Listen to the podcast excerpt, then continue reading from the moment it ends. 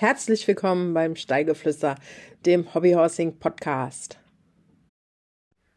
Hallo ihr Lieben und willkommen bei meinem kleinen Podcast. Dieses Mal hatte ich die Rosie zu Gast aus Finnland und wir mussten uns auf Englisch unterhalten, da sie kein Deutsch spricht und ich wiederum kein Finnisch spreche.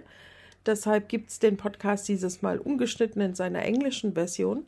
Auf unserer Homepage www.hobbyhorsingaltrip.de findet ihr allerdings eine Übersetzung, die ihr euch downloaden könnt als PDF-Format. Ich bitte euch um etwas Nachsicht. Denkt dran, wir sind beides keine English Native Speaker, also keine geborenen Amerikaner, Engländer oder sonst wie englischsprachigen Menschen. Wir haben unser Bestes gegeben und ich hoffe, ihr könnt uns folgen. Fragen sind natürlich auch immer wieder gerne willkommen an hobbyhorsing.altrip.gmail.com. Ich wünsche euch ganz viel Spaß beim Podcast. Bin gespannt, was ihr davon haltet. Ähm, ich hatte sehr viel Spaß mit der Rosie. Sie hat ganz viele, fand ich, ganz interessante Aspekte auch über unseren Sport mit mir geteilt. Wir haben viel gelacht, bleibt nie aus. Und vor allen Dingen, wie gesagt, es ist eine komplett ungekürzte Version, deshalb ist sie auch diesmal sehr, sehr lang. Also haltet durch oder hört sie in Etappen. Bis dann. Tschüss. Hey, uh, my name is Rosie. I'm 17 years old. I'm a student and a hobby horser in Finland. Uh, I'm studying to be a doctor one day, a few years, then I'll be a medical professional. Um, yeah, I've been doing hobby horses for eight years and I am a dressage rider and I would like to uh, say that I am a professional hobby horser. So you certainly are. yeah. told you now so many times, but I have to tell each listener too. I am so excited to have you on the show. I've been looking forward you. to it for so long. I'm so nervous. So everybody listening to it, please bear that in mind. I have to apologize before. I'm just so nervous right now. I just hope I get everything right, ask every question the way I intended it to be asked. and let's see for this. I still can't yeah. believe you're only 17 years old. Yeah, me neither.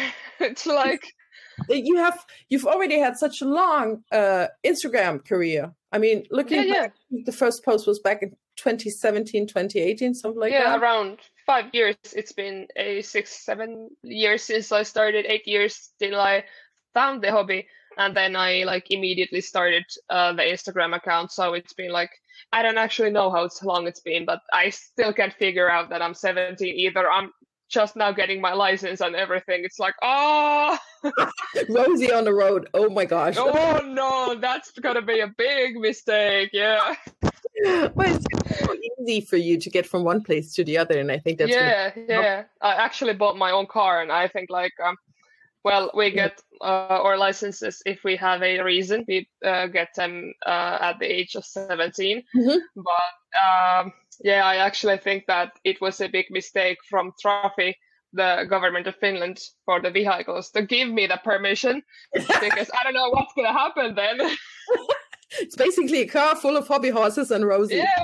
I had like 20 hobby horses going to the ASM and then. I knew. yeah we're going to say that.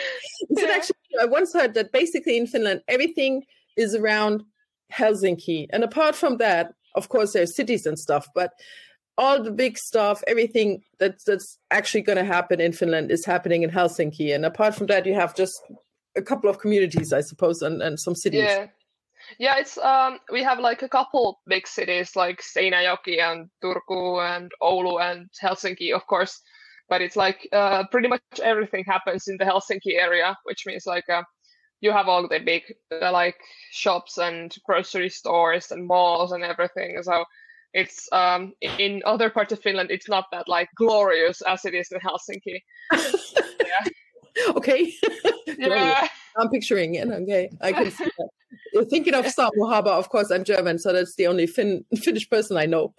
yeah. Samu and that's it, I suppose. Sorry for that. Uh, is, is Helsinki far away from you? Uh, it's actually like a 45 minute train ride, so not too far. Uh, and like 30 minutes with a car, so not that far. Yeah, that's doable, I suppose. Yeah. Is that also where you train, or do you train where you live? Uh, well, um, yeah, actually both. Like it depends. I see you in that sports club. There are a couple of videos, I suppose, where, where you are in a sports club or something like that. There's the, this this coach with you who's teaching you all stuff, and, and I can I can see you you trotting and stuff like that, rehearsing your your freestyle stuff. Yeah. and it looks like a big gymnasium or something like that. A sports club. ah, yeah. It's um. Well, my friend Alisa, which uh, has been my coach for like three to four years now, mm-hmm. and uh, now that I'm actually uh, developed so much that I am in the SM and the international like uh, medalist. I have bronze and silver and everything. So I'm actually at the higher level. Uh, I don't really need her help anymore. I haven't needed her help in like years. Uh, actually, but she's like encouraging me, and I'm still attending her training sessions, even if I am not getting uh, like technical things out of it. I'm just like some days, some people gotta um, achieve that, like um, encourage if you know, of course, they're very benefiting for yeah, your and yeah. stuff. Then. Yeah, and we're we are athletes, so we gotta um, have some encourage in something that we're doing uh, in real life. So it's the most valuable thing that I actually have right now. So I'm like, oh, please praise me, I am so good, and then it gives me the feeling that yes, uh, actually I am uh, in that level that I can do this and this and this. It's like uh, developing myself mentally as well. Yeah, you have to grow, yeah. I suppose. Yes. But yeah. you're also very strict on yourself. I know that. I can tell yeah. from your videos. I mean, you are very strict with yourself. Yeah, and um, I've actually been always that kind of person. It's just in my personality, and um, I have this like mentality: if your dreams are not um, scary to you, they're not big enough. And if you are, if you are not um, like strict on yourself, you will always be like greedy and spoiled and everything. So I want to make sure that I'm neither of those, and I just like um, improve myself day by day by um, setting boundaries and training the hardest I can and being the person that I am right now and uh, like concentrating on being the best version of myself by being so critical towards myself. And yeah, that's kind of it. And also I struggle with a lot of self-esteem things uh, but they actually are also positive, which uh, means that I am improving and getting better day by day, uh, even though they are mental things. So yeah, I know you are. I know you. Yeah. Uh, still, I I felt for you during. I think it was this winter when we talked about it, and you had a hard time. And I yeah. wish myself that you wouldn't be as hard on yourself as you were I, I know it keeps pushing you towards your goal and to grow further and stuff like that. Uh, but still, I just wish for uh, uh, me personally wished for you to be a little bit more fine with the person you are currently and with the level you have currently. Yeah, it's hard. It's hard for everyone, and especially in sports, it's you know it's a big thing. But yeah, and just like it's needs a lot of concentration and thinking. It's not so simple. And I uh, took like your advice and took everyone's advice, but it's still like it's so grown up to my head. It's like so difficult to change. Yeah, of course. And you are still 17 years old. I'm 45. Yeah. I still have a lot of growth to do. Um, yeah. There's there's just so much uh, I, I strive towards to, but it's hard to reach that goal. Yeah, I think never ending story. Yeah, I actually think that's the beauty of the life. You're never like finished. Yay. Great. Yeah. I would I would prefer a little bit more Buddha-esque, a little bit more Buddha than I don't know, yeah. train myself. But yeah, okay. Well, let's see how that out in the future. How did you start with hobby horsing? Why did you start with hobby horsing? Did you get hooked right away? How did you find out about it? Hmm, actually, this is a funny story because uh, oh. I don't know. It was back in 2014, I think, uh, mm-hmm. that I had um, a competition with real horses in the summer, uh, June, I think. It was a like camp competition, and I needed to recognize and remember the uh, school course dressage. And uh, I was like, hey, maybe I would build a sick horse and maybe then like recognize and remember hold the course by myself with the horse. And then I took my old sock, which was white and still dirty, and filled it up with like filled it up with like different things like newspaper and mm-hmm. cotton and everything and other socks and glued some eyes on it and took some yarn and made the mane and there it was it was my first hobby horse and then i just uh, rode it and then I remembered the course and then I started to make other horses and I was like, hey, this is actually kind of fun. This is like an actual thing. Then I started making the horses more and practicing and running on my backyard. and it's just like it was the summer that made me hook and i was hooked uh the moment i saw the dirty sock horse i was like this is going to be my personality from now on. I'm still here. A sock horse there it is. Yeah. Yeah it had like this brown stain on the uh like muzzle and i was like yeah. That kind of fits it perfectly. What was his name? I actually don't remember. It was um, I can look a picture, but it, it was so long time ago. I was like, whew, I can't even remember like anything I had um, down in the 20, uh, 2014. It was a crazy year. It was. Apparently, was so did you win the horse competition? Do you remember that? Uh, we had no winners, but I did uh, score quite well in the okay. person. So, so yeah, that one in the end wait, wait for me. Yeah. And then you you got stuck with it, but you also do horse riding. You still do horse yeah. riding, right? Yeah, I've done horse riding uh, for eleven years now, so mm-hmm. I they have still uh, gotten with me, and they are. Um, some people tend to like um, I don't know what's the word in English, but replace the real horses with hobby horses. But actually, a lot of people uh, do the opposite, which is like they are both separate things. Yeah. And for me also, I was like, yeah, this is my hobby horse side and this is my horse side. They are not in touch with each other and they are like two separate things.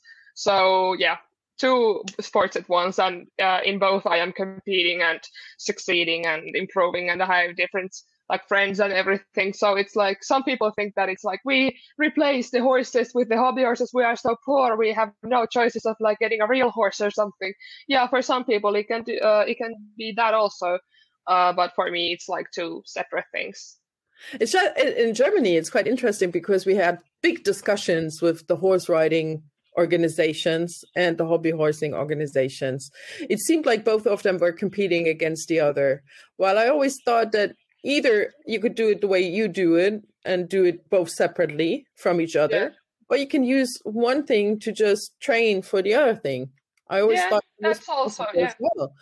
Um, but apparently, in Germany at least, it can be only one thing or the other. So uh, we're still dealing with that. yeah, it's actually so crazy that adult human beings are like, eh, you're so poor that you can ride a real horse, you gotta do hobby horses or anything that. Could... Why can't we live in like harmony? Why can't we like accept and uh, like expand our view of life and see that I we can actually be both and we can do all kinds of separate things and not like judge people what they're doing. So ah, it's people crazy. Know about that? Yeah. yeah. They're just uneducated, yeah. We're getting there. Sucks to be ahead of them, yeah. so let's let's go back to 2014. So you said you started back then with hobby horsing, and yeah. when did it start to be such a big part of your life? Was that right away, or just did you grow into it? Because I mm. remember, I mean, at least from watching that that uh, hobby horse revolution movie, hobby horsing became a big thing in Finland. And anyway, was that during the same time, or were you one of the first? And how did people react to your new hobby? Uh, actually, I've never watched the movie, so it's like oh, come on. Uh, I didn't watch that any in any form. I've just heard of it, and I was like, ah, I'm not that interested because.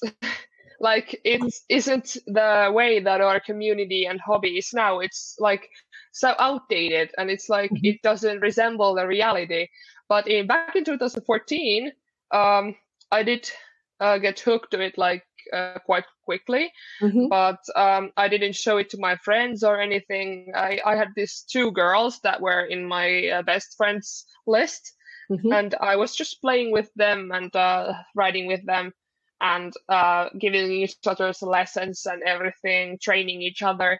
But I think uh, back in 2017, it became like um, a bigger part of my life. I was showing my hobby horses in public and competing. I started my first competition in 2017, um, and it was like a bigger part in 2017. It was like I kind of grew up. I realized that this isn't the face. Is this is a part of me now? This is a destination.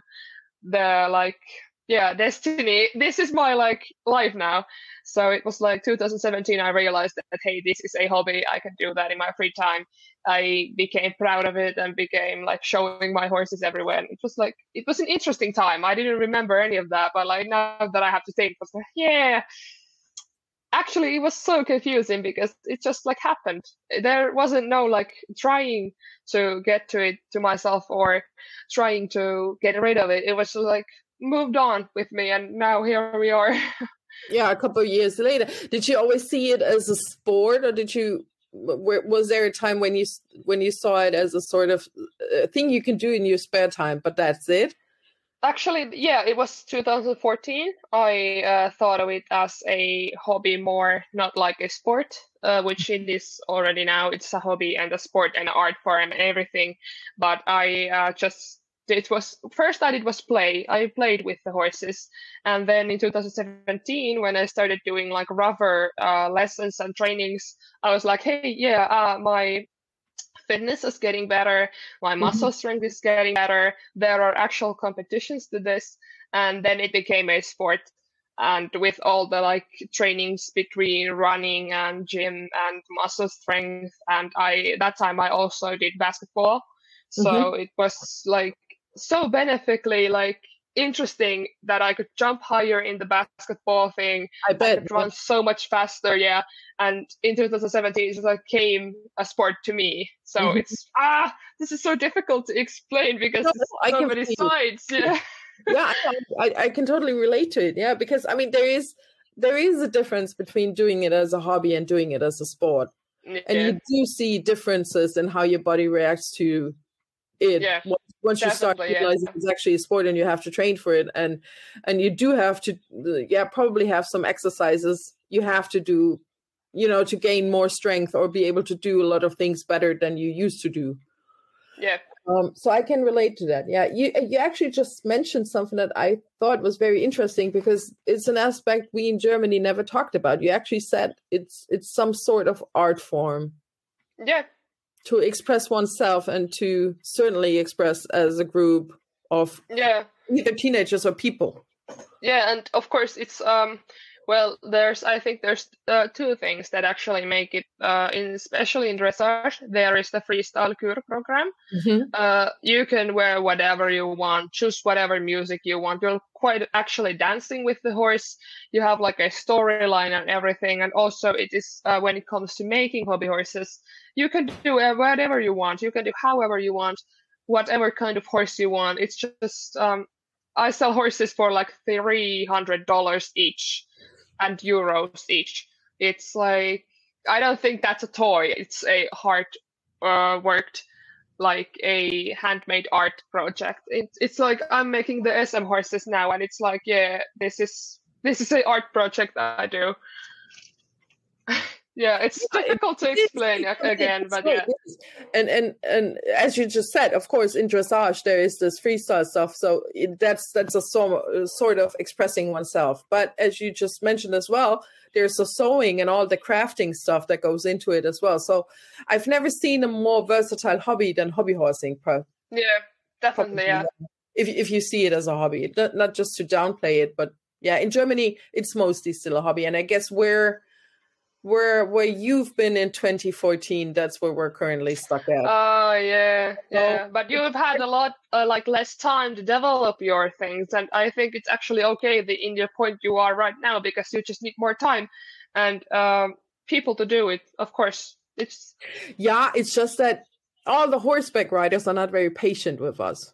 So uh, either they're, they're laughing at you or they're asking you for for more specific regulations and that's what we're currently working on taking mm. your finnish regulations and trying to translate them to german and see if this works for us as well the way you do it or if we have to change something specifically for our country. Yeah. And and that's what everybody's currently waiting for but it's a hard topic because there's so many people who have different mindsets and you just have to try to fulfill everybody's wishes and that's yeah, uh, yeah it's it's a lot of work to do actually, and it's it's yeah. getting tiresome as well. So that's why I said I, would rather start a hobby horsing podcast and do the regulation stuff because that's just not. Yeah, yeah, but that's actually fine. Yeah.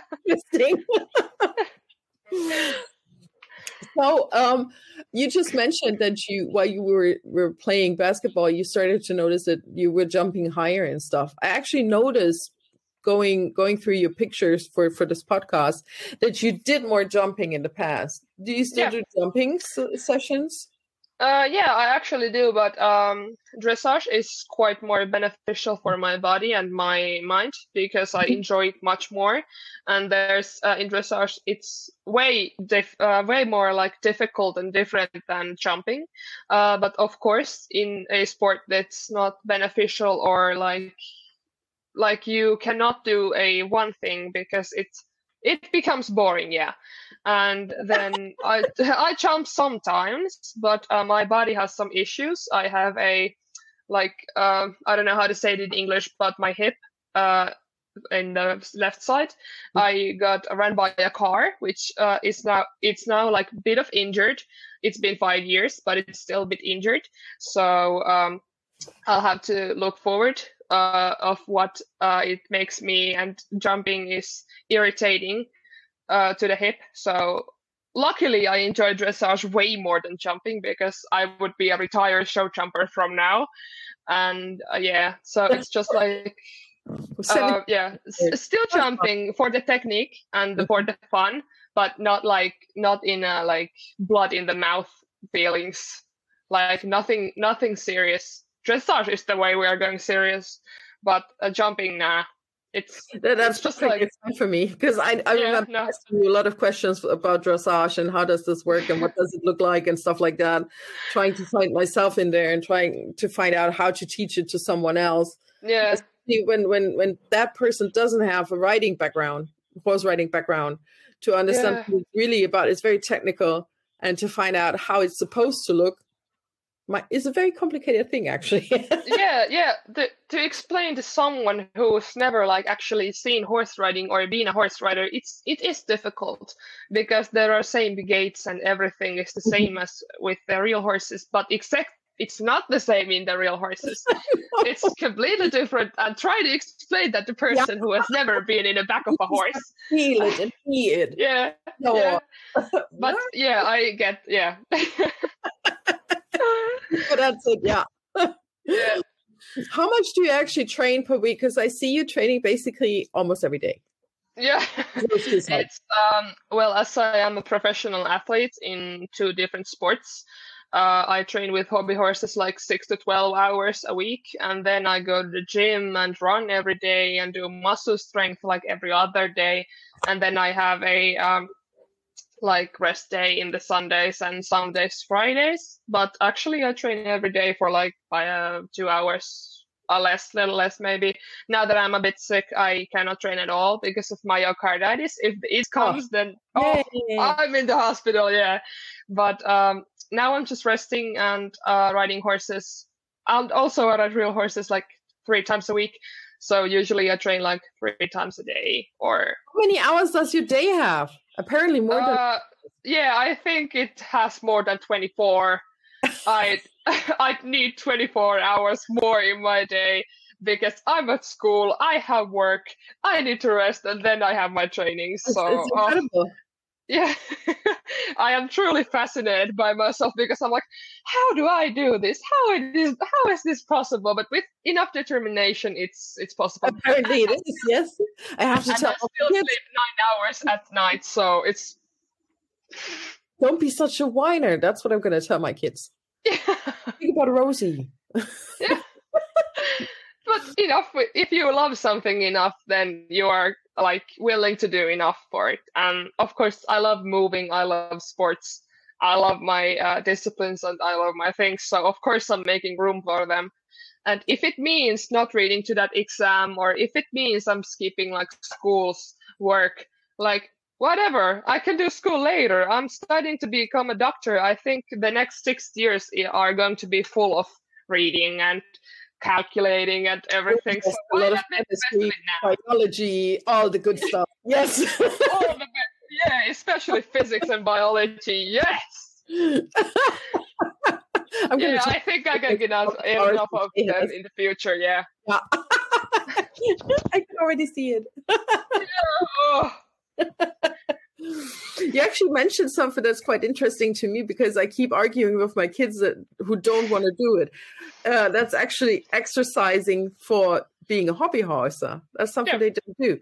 I mean, they they do their usual hobby horse training stuff. That's that's what everybody likes doing. Either it's yeah. jumping for, for for many of my kids is simply jumping, but there are a couple of them who are very good in, in dressage, and I try to to to keep coaching them until they get better as a group as well and just do some stuff together and they're willing to do that. The only thing they don't want to do is exercise for it like uh, doing stretching stuff or build up muscle tissue something like that. They they just don't want to do it but you said it's important to you as well.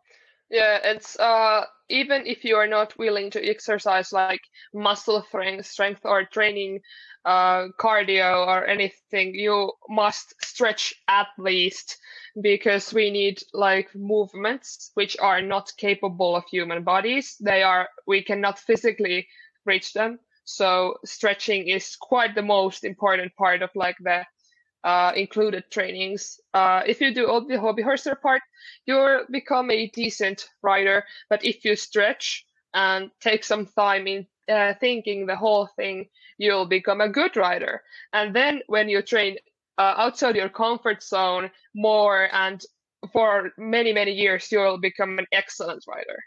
So it's just like dedication. It's, but I think everyone should at least stretch like three to four times a week. I do it every day, but uh, some days, even if it's a one day a week, it's still progress. It's still better uh, than what you're doing now. So it's just like competing against yourself. I'm gonna I'm just gonna take that clip and and just play it every time we have a training session. I'm just gonna yeah. yeah. but uh, there's actually some uh, some people tend to train too hard or train too much because and they take like they idolize me and uh, think they're capable of doing like uh, things that I do and trainings that I do. But keep in mind that I've been doing this for yeah. almost 10 years. So not everybody can do that. And it's important to start small and uh, improve over years and over time.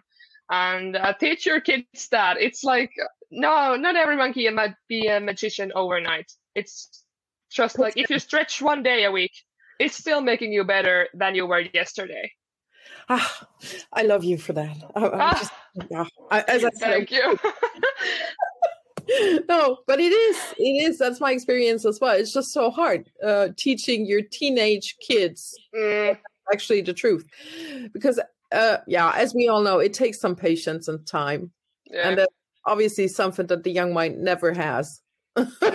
Yeah, and that's that's why they uh, end hobby horsing. They are like, like ah, I'm not good at this. I'm gonna end this up, and I'm like, yeah, think again, yeah. That's actually a sickness, uh, sickness of our young generation. I'm afraid of. I mean, yeah. talking to other coaches, either it's if it's hobby horsing or learning how to play the piano or anything else. Everybody has such a short mindset to it. If it doesn't work out in the next two weeks, then I'm just going to stop it Uh, yeah, it's, it's not good. And, and, and having some patience at least, or just sticking with yeah. it a couple of months at least, and trying to find out whether it really suits you or not. I mean, maybe you come out of it and say after six months, oh, it's really not my thing. I, I don't yeah. enjoy it. I'm not good at it. Uh, maybe there's there's a certain type of motion you have to perform and just can't perform it because your body's limited. Okay, well then yeah. that's it. But you at least tried it. But after two weeks, I mean, it's very hard to decide what you're capable yeah, of. Yeah, and you cannot have like progress in two weeks if you are doing sports. Muscle grows over months. I've been doing hobby horsing for uh, competition purpose for like five to six years and if you look at my pictures from 2017, I had no muscle at all. But now that I'm eating and I'm training like a bit uh, outside my comfort zones, I'm gaining muscle, I'm gaining strength.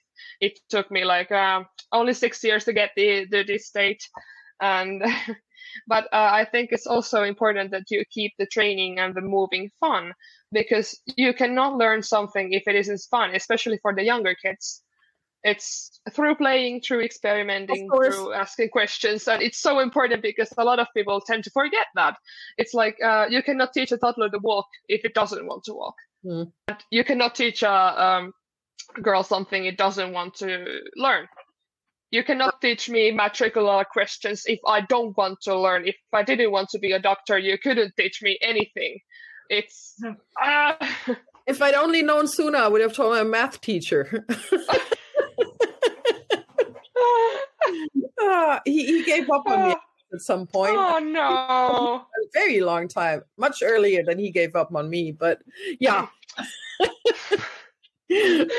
oh no! You said you you actually you you also changed your diet. Did I understand that correctly?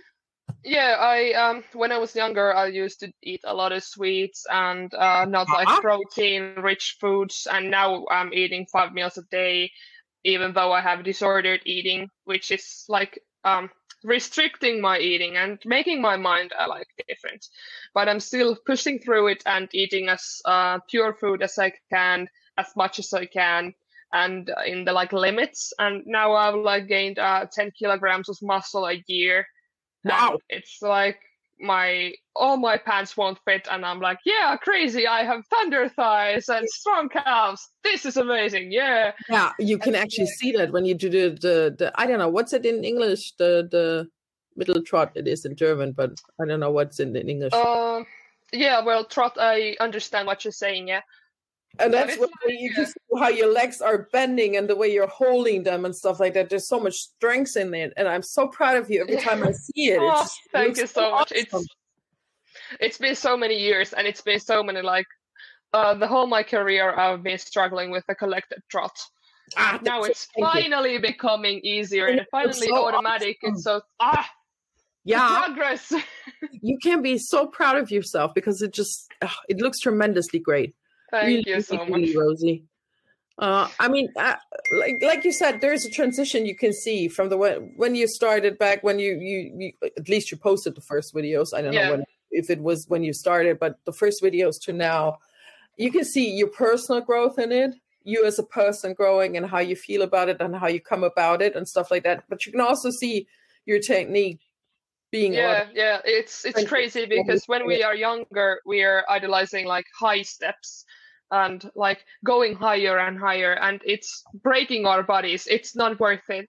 And if you are not born with a physique of uh, getting higher and um, i have the hip thing and mm. i have uh, strong uh, thigh muscles and core and everything and it allows me to go higher which if i don't go high my hip gets infected and it's mm-hmm. just like a personal thing. Everyone's physique is different. Uh, so, kids, if you are learning something from this, don't push yourself to go higher. It's go lower, uh, find the tempo and find the technique. Don't jump like high. Just think about the steps. No higher, just forward, and um, yeah, just relax. It's just like even though I am going higher, I can still relax. I can breathe wow, I yeah. learned to breathe like a month back. I was like, hey, this yeah. is actually working. I'm getting yeah, oxygen in my body. Yeah. I, but it is, it, and it makes so much difference whether you're capable of actually breathing and, and having sufficient oxygen in your body to actually perform or if you're always on the line and, and almost on the yeah. to going down, they, it makes a huge difference, of course. Yeah. Yeah. I, and that's why we're not going high. That's why uh, everyone shouldn't force themselves to go higher because it breaks your hips, it breaks your knees, it breaks breaks your ankles. Uh, I have a friend who is 12 years old and has a arthritis in her ankle because she um, forced herself to go higher. And okay. I was like, I was telling her a few months back that you should really go lower. You should really stop. She was like, no, I'm becoming the best hobby horse in the world. And she was like, yeah, this is it. And, uh, when she first told me she had arthritis, I was like, yeah, what did I tell you? And she was like, like yeah. but that's the truth. That's yeah. the truth. You, you just cannot force yourself to do anything. It's just like in a friendly and uh, healthy way, you can force yourself to get out of bed, go to school, do that workout. But in the long run, it's so much more like harmful. And if you are 12 and have arthritis in your uh, ankle, it's just like, where did I go wrong? What did I do wrong? Yeah, you overwork yourself. Yeah. Yeah, and I mean it's it's a body that's uh, growing as well. So yeah. it's not just that you have the arthritis, but it's also to a body that's uh, growing. So you will keep adding to it. Yep. That that really sucks. Yeah, and it, it's like it's becoming. Uh, I think it's uh, restricting her from doing any sports in the future. So just yeah. like you should not overwork yourself in any any way, oh, anyway, in work life or movement. Nah. Yeah, I'm absolutely with you. But that, that's actually a point I've been thinking about because I remember you being very hard on yourself before a competition in a mental yeah. state as well. So it's not uh you and your body, but it's also you working up yourself because you're afraid. No, no, afraid is not the right term. It's not that you're afraid of the competition, but you're worried whether you're going to perform correctly at the competition. If if everything you've been training for will be there on the day of the competition. That that was yeah. my feeling at least. I don't know if I'm correct. Yeah, you are correct, but it's like um, our minds are such like complicated things. The brain is such a complex organ. It's like how how can uh, one forget everything that he's or she's done in the past 10 years because of they're so stressed out and i think i figured actually out the performance thing because i couldn't breathe i was just like so uh so in like panic yeah and um like i was afraid that i'm go- not going to uh, remember the course or something that i was breathing through my mouth and very quickly and it it's just not like through the nose and out of the mouth. It, it's like producing more oxygen and uh, letting more oxygen come into your body and muscles. And then it uh, this one competition, I was somehow so relaxed. I was like, "Whoa, this is I've just driven three hours from here. What am I doing here? If I mess this up, then all right." And then I just went and enjoyed the course and breathed uh, correctly, and then won the course.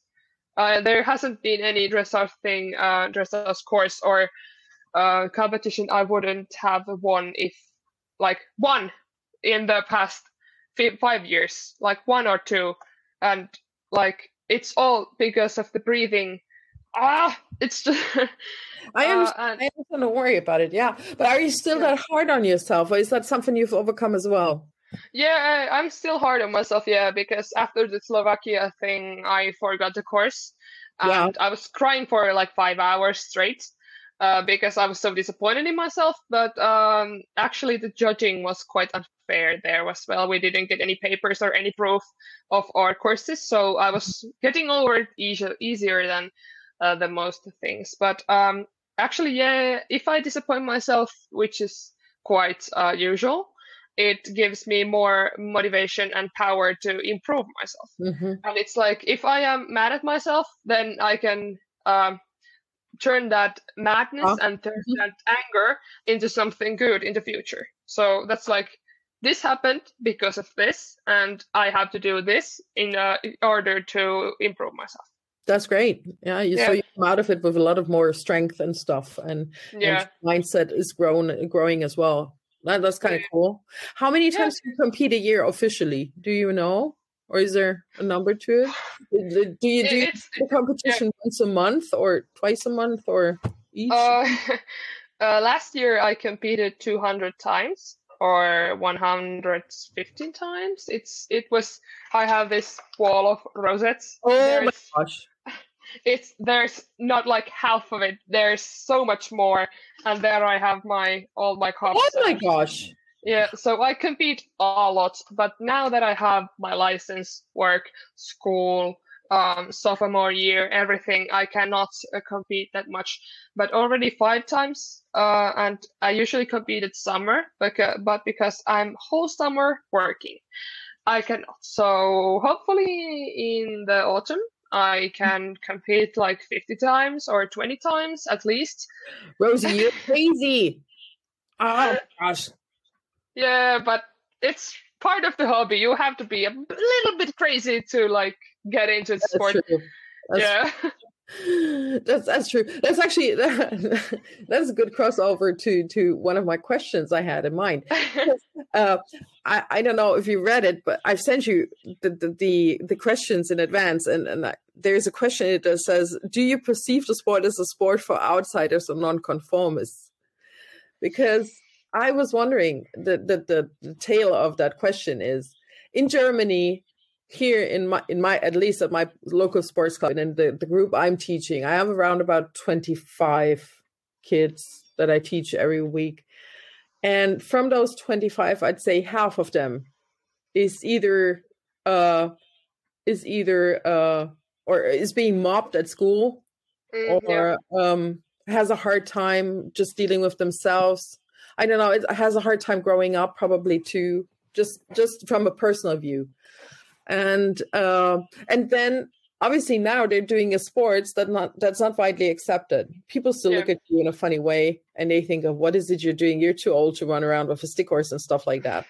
So you have that personal boundary where you're being mobbed by yourself from from others, and you have a hobby that's not very widely known, and you're still doing it.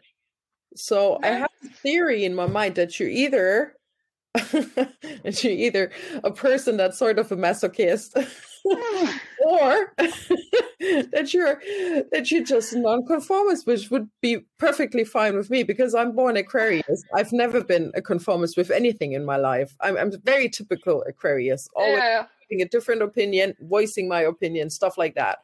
Um, if it's something that nobody else does, I have to try it because nobody of course. else is trying it. Yeah? Of course. Um, so, Naturally, yeah. Yeah, so that's absolutely fine with me. I'm just wondering whether it's the same in, in Finland or if it's just Germany here and just the German kids right now. Or maybe it's a generation thing as well. Might be.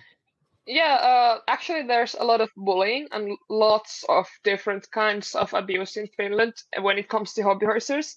Um, I was on vacation back in 2019. Uh, mm-hmm. Uh, I was riding my hobby horse in Thailand, which I've, I've been in 11 times, 12 times already. And I was thrown with a full water bottle uh, that was aimed for my head and rocks and everything. So it's, I think it's a generation because in Finland there are uh, adults uh, teasing everything and everyone, uh, kids teasing everything and everyone, teenagers criticizing and bullying everything and everyone. Uh, and it's just like there's bullying whatever and whatever you do. Whenever you do it, however you do it, it's just every every single place has some bullies and some like mean people in them and that's why i can i'm kind of an activist it's just like i bring my hobby horse to my upper secondary school which is like so much people are like, "Are you crazy? You're going to get beat up. You're you're going to get bullied. Everyone's going to tear up your horse." I was like, no, I don't I don't care. What what's the point? What's the point? And um, uh, we use Jodel, which is anonymous like chat place where you can uh, chat from other people to like others topics. Mm-hmm. And they were like, "There's this crazy woman with a stick horse. Like, bring her out of here. She's she's crazy. What what's she doing? That's so dumb. That's so childish."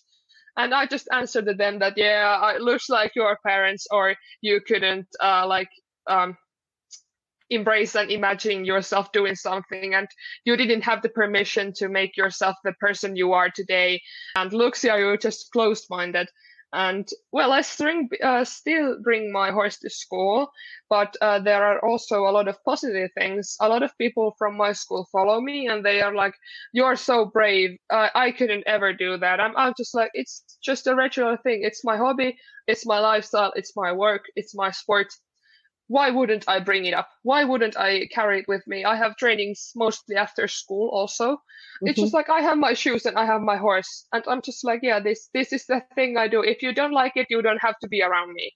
And some of my friends have criticized it. They're like, that's so dumb, you are so childish. I have left them all. That it's like you are not in my friend group anymore. And it's it's just like I just come back at the conformists and like people who are um, bullying each other. And I tend to be loud, which is like also a positive and a negative thing. Yeah. And I shout really loud, and I am also loud um, in social media. I am showing up. I am making a difference. I am speaking in the behalf of others who cannot express uh, express themselves, and it's just like I am uh, making my best at um, putting out the critic putting out the bullying and everything and not a lot of people um like actually uh, recognize it as a sport. And i'm just like yeah you should try it. And uh, i'm uh, open at that tuesday evening. Would you like to meet up? We are i can host you a coach session if you'd like. And I've actually done that one once, and they were like, "Yeah, okay, I was wrong." So it's just like educating people and uh, making them like aware of the situation that mm-hmm. um, it's actually a, a sport, it's actually a thing. Yeah, and I also think that people in this earth are so negative, like towards especially furries and hobby horsers and um, well if someone is a furry because they are also widely bullied um, why? Because it's just like if they are happy with the thing they're performing and doing why would you like ruin someone's fun for like your own uh satisfaction? Because like it's i don't get people it's just like why would you do something that'll make others joy uh like that? It's yeah, just diminish like, that. Yeah whatever you do yeah. Yeah I'm absolutely with you. It's something I never related to myself. Um, I was always an advocate for uh, African American people, uh, never oh. understanding why somebody gets judged by their skin color. Yeah, no, that's so actually that's so, so dumb. Yeah. Yeah, it, but well, it's, it's racism so overall. It's ah. Yeah, it always made me angry. So um, mm. I, I, absolutely understand it, and I always played against that myself. It's just uh, it's, it's just something I was wondering about, especially yeah. in, that, in, that, sports area we're currently talking about. You know. Yeah, there are a lot of people who are like commenting on some TikToks or videos or photos. That's so dumb. Why are you doing it? It's yeah. not a sport. You shouldn't do that. That go to work. You're a grown-up woman. And at the time, I was like 15, and I was like, yeah, I actually I'm not a grown-up. I can do this however I want and there are a lot of people who are over the age of 30 doing this sport. And i was like yeah that, you should educate yourself. And why does it bring you so much satisfaction to um, like put others down? You are just being ignorant. You're just being a bully. Like the world is such a negative uh, place. Why would you do it? And why would you make the world even more negative we are we have so much going on and people are like you're riding on a stick that's so harmful. Why don't you go to work or do something important? I was like especially with that face. Bro, it's such such a like tiny thing. Wouldn't you just go on with your own life? Yeah, just care for that. yeah, yeah.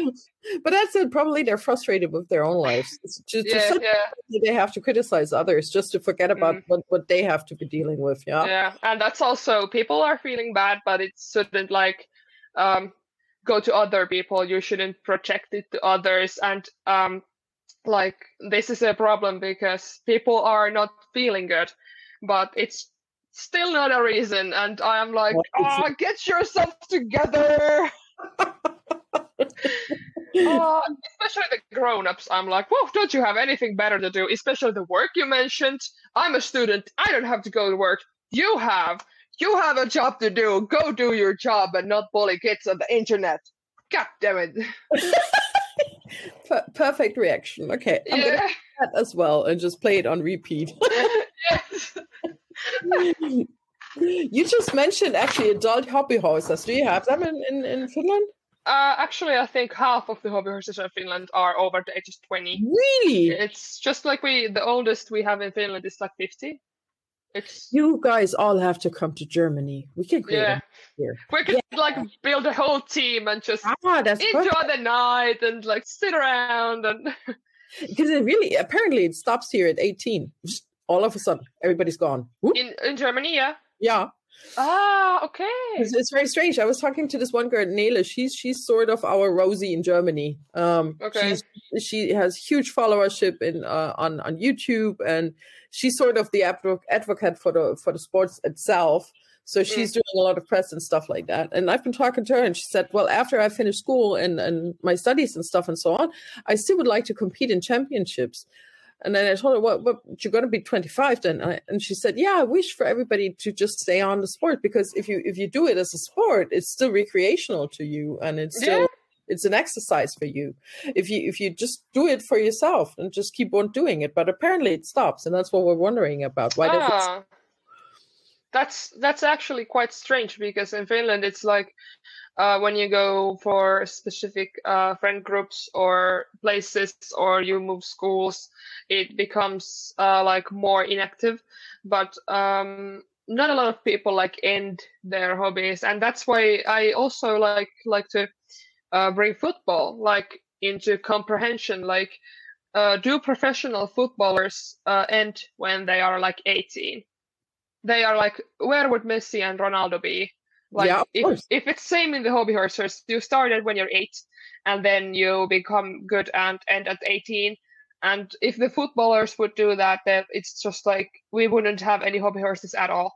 It's it's just like uh people should uh stick to what they're doing and enjoy what they're doing. Of course if you're not enjoying the sport it's a different thing. Oh, yeah, certainly, most certainly. yeah but if you are just like ashamed or feel like you're uh, old enough to stop or you're too old it's just like why why doesn't why does age matter in sports? It's just like yeah of course when your uh, legs are so fragile when you're like 100 years then of course you could consider like toning it a bit down.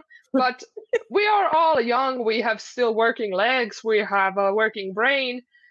Hobby horsing can be done in such different ways. You don't have to ride. You just make hobby horses and meet up with other hobbyists. And it's just like why do people stop? It's ah yeah, we'll see about i it. I don't understand i don't understand Maybe it will change. yeah about that. um, I was I was going to ask you another question uh, regarding your your summer camps. You've mentioned yeah. earlier you're going to have seven this year. I think that's yeah yeah. You're going to yeah have that's a lot of work yeah yeah. Tell me about it. How does it come about? People register Um, for it, and then you meet up, and then what what is it they're going to do? Yeah, that's actually quite the way it is. And I I open a registration. Or everyone is like, yeah, I'm interested. And all the places were out in like uh were the three first camps in seconds. and uh, then um we just meet up and spend some time together and enjoy the Finnish summer and good food and our company and just build up friendships and enjoy everything down. And uh, we had on my first camp we did this like leirikaste which is like welcome into the camp. Okay. uh, and it's like uh, you have to do something stupid or um, i don't know i'm going to explain it to you but um, we woke up at the camp uh, contestants at the middle of the night. We were singing this Puuha-Pete, Bob the Builder song, which basically says like Bob, not the builder, only the Bob, Bob, Bob, Bob, Bob. it was a crazy, it was such a good song. I loved it. And so we woke up uh, them in the middle of the night and then we tied everyone's eyes and made them uh, go over and under like invisible obstacles. There wasn't any obstacles. They were just like, now you have to go under, you're going to hit your head, and now you have to go over, just a little over. And then I carried all of them to the basement. They had to fish out um, in a bucket of toilet paper and water. They had to fish out a sausage. And then I was like, what is this? And they didn't know. So I carried all them uh, upstairs and then we took out pudding, uh, chocolate pudding, and took the sausage and dipped it in the pudding, Oh my and then dro- drove a, you know, the Lion King Simba Yeah. thing. We did a Simba to everyone, and then it was like three in the morning, and everyone had pudding on their faces, and no wonder it was like- like, out of seconds. Yes, yeah, I'd be joining you. yeah, it's just like it's the memories and all kinds of stuff. Like I don't know how many people like are awake at three at night and have like uh, No. their eyes tied and chocolate pudding on the face after they've been named Simba. So it's it's something that people genuinely enjoy and they are willing to pay for it, which is it's my job to make these Simbas to, for the girls. It's just like okay, let's go for it then. Yeah, I, I sign up. yeah but it's, it's a hard work it's a hard work um after i host the first camp i had to um start the thinking of the next years so i've been doing a year of work now and just making all these things myself like allergies and transportation and uh, scheduling the place and everything it's a lot of work but it's totally It worth it when you see the happy faces and hear the like um, uh, hear the feedback and everything and it's something i genuinely enjoy I, I bet you do. Yeah, I, I can. Yeah, I can myself pay. You should visit sometime next year. I'm gonna reserve you a place on the international camp. Yeah, we're gonna do an exchange. Yeah, I'm, you're gonna come to me. Oh, of course. And then like you come here. Ah, oh, yeah, that's gonna work. Yeah, yeah, of course. And we can enjoy both summers, Finnish and German. Yeah. Oh yeah, that sounds so amazing. Without the snow. Without the snow, I tell you that much. Yeah, yeah, I hope, yeah. but let's let's let's keep that in mind. Really keep that in mind and plan for it. Yeah, yeah, of course, anytime. I'm always like if someone is uh like like tells me something, I'm like, okay, yeah, let's do it, let's do it. Especially if it comes to traveling or other people, I'm like, yeah, I'm in, let's go. You're such an easy person to talk to. You're Such an easy person Thank to you. with. I can already. Thank you. That. You too. Yeah. No, it's, uh, it's fun to like um, have different people like like you, especially. I, I've never met you in person, but nope. there are some people who are like we host this um, uh, camp like calls, which is like mm-hmm. all the girls are coming together and then we're talking and like hyping up the camp and they were like, yeah, yeah, let's go, let's go. Only like four months then till we see each other. And uh, like 50% of the attendants are quiet with their cameras off and they do not speak a word. And then, why are you so boring? We're supposed to have fun in here. and I'm actually I am so outgoing and I love other people. I love all kinds of different things, especially if they're dangerous or anything. it's just like, yeah, I'm in, I'm in. If they're crazy ideas, my friend's supposed but yeah. you didn't hear a thing. She likes everything that's safe to be surrounded by and she does only safe things. So you didn't you didn't hear that. Oh no. She's a grown up person. But you actually are. You're an old soul in a young body. Yeah, yeah, I think so, but I still uh, tend to be quite childish. So yeah, I just I think good. all adults as well are just like grown up kids, and they have just like um, if you show uh, show a like soap bubbles to some group of men, they are like, oh, what is this? They still like cars. They still like airplanes, trains. Yeah, we are still playing kitchen when we're making food for our families. I'm just like, yeah, it's just we're all just kids. Yeah, and that's that's yeah. how we're gonna stay until the rest of our day. Yeah, of that's course, that's the way to a good life. Yeah. It is, it is, it is. People actually complain about it because I keep collecting stuff, and I'm I'm, still a nerd in in hopefully the best of, of ways. But um, yeah, people are complaining. Yeah. Why are you so that, That's calm down. Why are you always so loud and stuff? Eh, well, that's life. I don't know. I, They're I, just boring. They're just boring. Weird, but it's just not in me yeah, and they if they are complaining about you, they just cannot like enjoy themselves. They cannot enjoy what they're doing. They're probably going at a nine to five work, and then for fun they're watching like Emmerdale or Friends or something, and then going to sleep at seven p.m. and then waking up for work and doing nothing in between. It's just like if you collect something, if you are interested in something, if you are loud, if you are outgoing, it's just like ah you are a great person. I love you. And it's just like, if you are quiet, I'm like, yeah, this is very nice. I'm going with my job. I have a car. I have a house. I have a dog. Where's the spice? Where's the flavor? I'm actually a vampire. Yeah. Yeah. Yeah. Just like that. Yeah. but but actually going to bed at seven in the evening sounds nice. That'd be nice for a Yeah, it is. It is nice. I'm just a granny already. I have to get eleven hours of sleep a night, and then like, oh if I don't get like 10 plus, I'm like, oh my gosh, why did I have to wake up? yeah, I'm not a morning person, not at all. Besides for partying uh, all night long, if I don't have to wake up, it's easier. But if I do have to wake up at like uh, with six hours of sleep, I'm going to be like a bear that has been shot in the butt. Oh. We're like, ah, very grumpy. Why did someone wake me up? Why do I have to wake up? Leave me alone. yeah. Sounds like me. Yeah. so before we're concluding our our chat, what's in it? What's what's in the the next six months for you? Obviously, there's summer camp. There's going to be some some competitions. Anything interesting you've planned apart from that? Uh, yeah, well, actually, some competitions. The SM, um, a mm-hmm. lot of work uh, in making the hobby horsers a good camp and um, connecting with other camp uh, can, like holders. They are hosting the camp otherwise, and they have hired me to host the camp. Wow! Uh, keeping up with them, hosting my whole school's like uh, summer party uh, when people are graduating and stuff, mm-hmm. and then just like training, uh, getting my license in a few weeks. That's uh, a scary thought. yeah, yeah.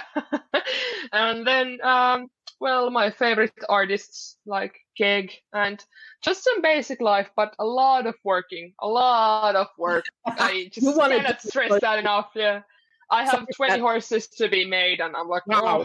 that's a lot.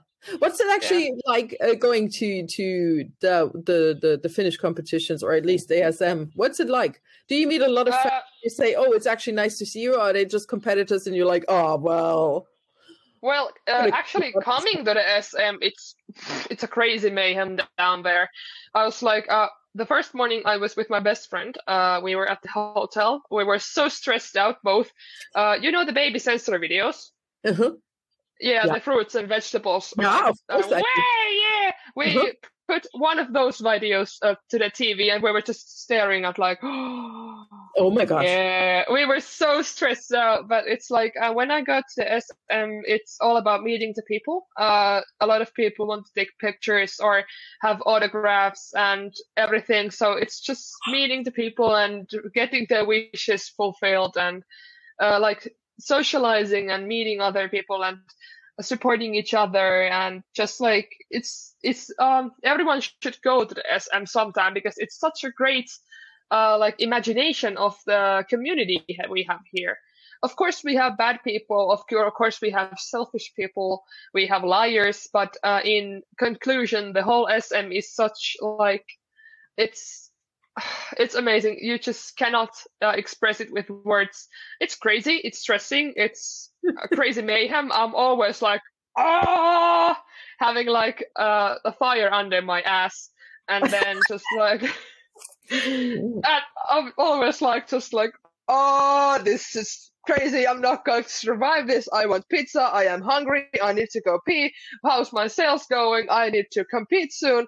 And then it's just like so much uh, people who are wanting to meet you and take a photo with you and having an autograph or um, video from you. And it's, it's amazing. And it's so beautiful to have the whole community like in the same place. It's, oh, it's so amazing, but it's, it it's crazy also. Funny.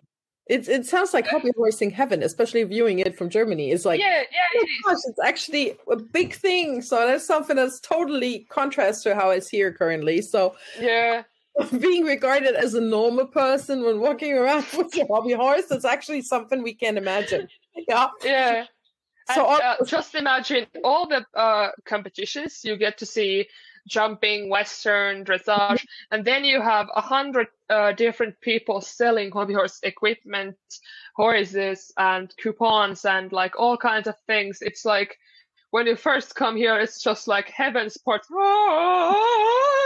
Oh and God. then you are just like, oh my God. And then you are stressing out. then you're competing. And then it's just like goes.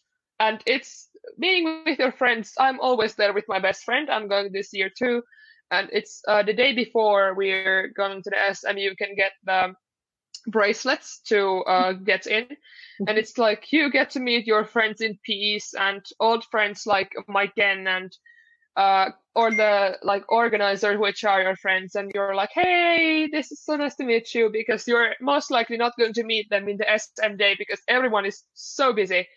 But uh, meeting your friends, meeting your fans, and selling stuff and buying stuff and competing, and it's it's so perfectly like if I could describe hobby horse sport for someone, I could, uh, and I would bring them to the SM. It's just powerful. Wordless. It's yeah, it's powerful. It's moving and it's so like you are all friends with everyone even though you did know their name where they're from what's their story it's just like you are all such a big like family mm-hmm.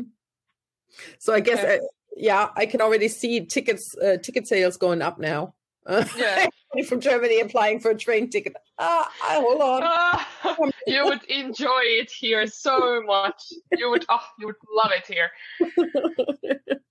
I mean, actually, it's also crazy. Yeah, but yeah, but that's natural. That's okay. I can do Yeah, but yeah. So before we Uh, end this session, is there an advice you have for all the hobby horses listening to that? Uh, yeah, well, if you are listening to this and you want some advice, I would just say that continue doing what you love and continue doing it with your own pace. Don't stress. Don't force your steps up, even if you are wanting to go high. Don't force your uh, steps. Don't force your mind. Just uh, inspire and get inspiration. Uh, think about your future and uh, do not overwork yourself. Uh, concentrate on being the best version of yourself today, not uh, like thinking that everything comes right now, instantly. Be patient, love what you're doing, and like follow the crazy train that's like you are holding the train's uh, steering wheel. Just go with the road, go with the flow. It's so easy. Ah, but I- I can know. And if there's people who are bullying you, just remember you are stronger than them. You have a lot more like things you can do. You are more creative. You are more brave. Some people couldn't do what you're doing. So keep going and never lose trust in yourself. That's the only advice I could give. That's that was so many things, but I think they're most important things in hobby horsing. and in life in general. Yeah, yeah. If you are afraid of something, like if your dreams are not uh, afraiding, and if they're your uh, sorry, that was bad. I said if your dreams are not scary enough, you are not dreaming big enough. That's like dream big, and always if you have uh, a um, dream, if you have a some sort of dream, there is always a solution. There is always a way in every single part of life. Yeah. You're gonna become a personal guru, I guess. I wish if I wish that was a job, yeah. I could like. Google it. No, no more doctor, no more doctors. Philosopher, yeah. Either that, or you can be a mental coach or something like that. Yeah, you would make Ooh. a perfect mental coach, I suppose. Thank you. That would be actually quite nice to try out sometime. Hmm. Maybe you could do it. But just- maybe the doctor first. Ah, yeah. yeah, Well, we'll have to see. But like opportunities, opportunities, yeah. yeah. when they present themselves. Yeah. So, ihr Lieben, wenn ihr bis dahin durchgehalten habt, dann habt ihr echt einen langen Atem gehabt. Ihr habt gemerkt, wir haben zum Schluss einfach nur noch gegackert und dann habe ich die Aufnahme beendet und habe ganz vergessen, mich offiziell zu verabschieden. Wir haben uns allerdings verabschiedet. Ähm, ich hoffe, ihr hattet ein bisschen Spaß bei der Episode. Wie gesagt, ich hatte wirklich viel, viel Spaß mit ihr. Ähm, jetzt kommt noch Nessies ähm, Hobbyhorsing Wissen to Go. Bleibt also dran für die nächsten Turniertipps und wir hören uns in einem Monat wieder. Bis dann!